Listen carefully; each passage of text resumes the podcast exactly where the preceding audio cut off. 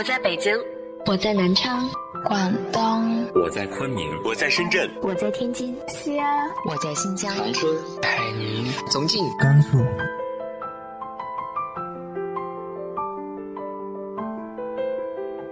这里是 FM 幺八零八四，昨天的你的现在的未来，我是主播背着吉他的蝙蝠女侠。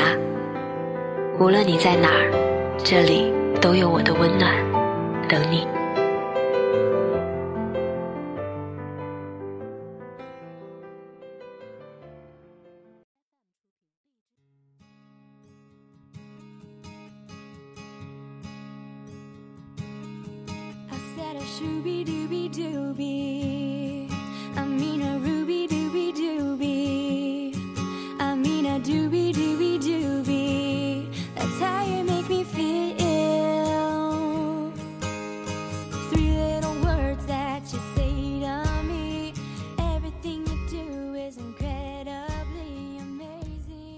嗨，亲爱的你，晚上好。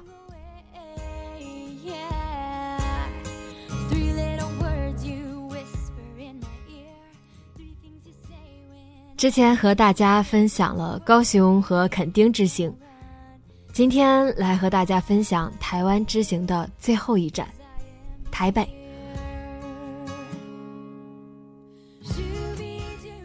我们在台北入住了西门町附近的酒店。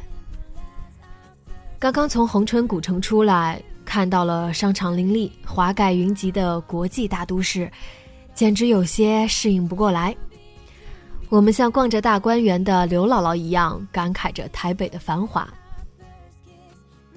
毕竟是日据时期日本人设立的休闲商业区吧。整个西门町呈现出的是元素风，花花绿绿，琳琅满目。美食街到处是日料，街边到处是日本药妆店，就连大商场也多是日本品牌。穿着五颜六色袜子的日本小女孩，举着自拍杆嘟嘴卖萌。在有限的时间里，如果想要感受当地历史，自然要去台北故宫、中正纪念堂、国父纪念馆这些地方。但是在万分纠结之后，我们还是选择了花半天的时间去坐猫空缆车。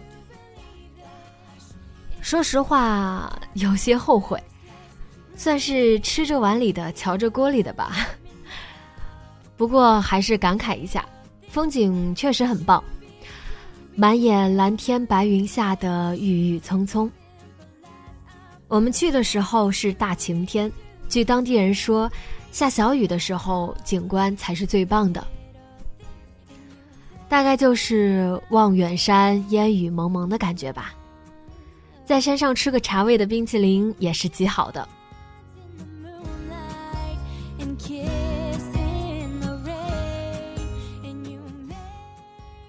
下午的时候，我们去了嵩山文创园区，又是我的天堂啊！对于那些文创小设计，没有任何抵抗力，甚至在想，这里的工作人员太幸福了，每天都可以接触各式各样的伟大的设计。还有一个值得一说的，就是出了园区的成品生活松烟店。我是一个不会为了奢侈品名牌疯狂买买买，却会为了精致又特别的小玩意疯狂掏腰包的人。各种卖场不是我的天下，这些文创店才是我的战场。当时在微博上发的向日葵味道的香薰盐。还有手工皂、香水，就是在这儿发现的。一直以来最喜欢的花就是向日葵，从来没有想象过向日葵的味道。那是阳光的味道，青草地的味道，都太抽象了，很难去想象。向日葵的花语是沉默的爱，那应该怎样去表达这样的味道呢？直到在这里，我闻到被虚拟出来的向日葵香时，直接就被折服了。那真的是一种明亮的味道，让人沉溺，却又让人清醒的味道。如果味道可以传递，真希望现在就让你们闻到这种可以嗅到的美好。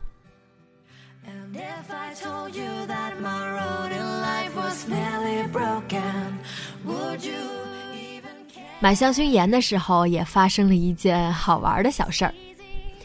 购买规则是先买一个瓶子，然后去装任意你喜欢的味道的香薰盐，装满为止。我就搭配了一瓶还挺好看的颜色，结果拿去结账的时候，嗲嗲萌萌的台湾妹子软软的对我说：“你这个还能装啦？来，你看，这样轻敲瓶身，盐的颗粒小嘛，慢慢又会空出很多地方，可以一直装到和瓶口齐平哦。到时候我会帮你封上的啦。”这样一番话，和他粉粉腮红下的梨窝。一瞬间让我觉得，简直跟向日葵的香气一样可爱。台北最有名的地标之一就是幺零幺大楼，但是我始终对这些类型的地标无感，除了感慨“哇，好高啊”，就没什么了。南京的紫峰大厦、广州的小蛮腰、纽约的帝国大厦，加上幺零幺大楼。在我看来，嗯，都一样，嗯，景色确实很美，在飞机上也能看见呀。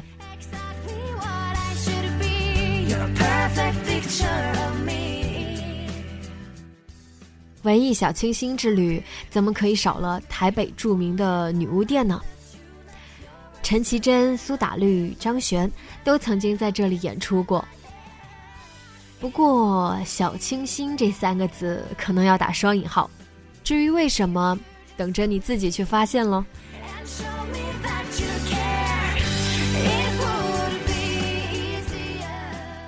女巫店楼上的女书店也是很有名，是一家女性主义专业书店，建立初衷是为了提供一个看见女性书写、聆听女性声音、交流女性经验的自在空间。聆听女性声音，要不我也把电台推荐给店主好了。这里地处台大附近，还可以感受一下台湾高校的氛围。我就不去装嫩了。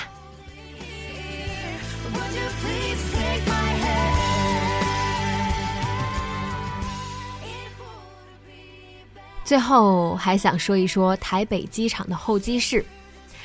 真的让我叹为观止，完全体现了台北在文化创意方面堪称卓越。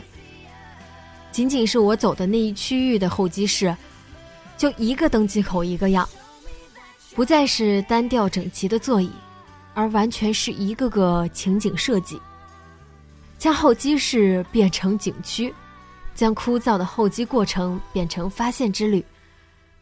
我想，这也是台湾人有趣又可爱的地方吧。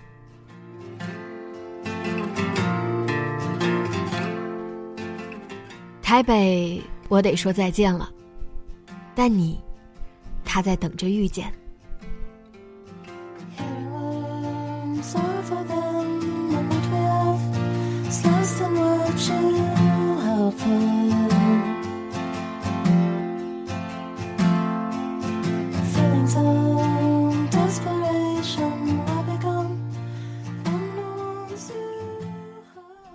今天节目就到这里。节目封面和原文，请关注微信公众号“背着吉他的蝙蝠女侠”。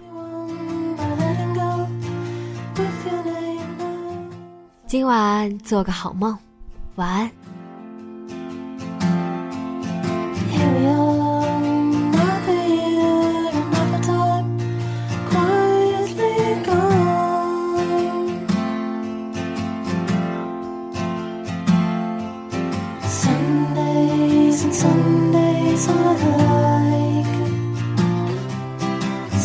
Sundays and Sundays are alive.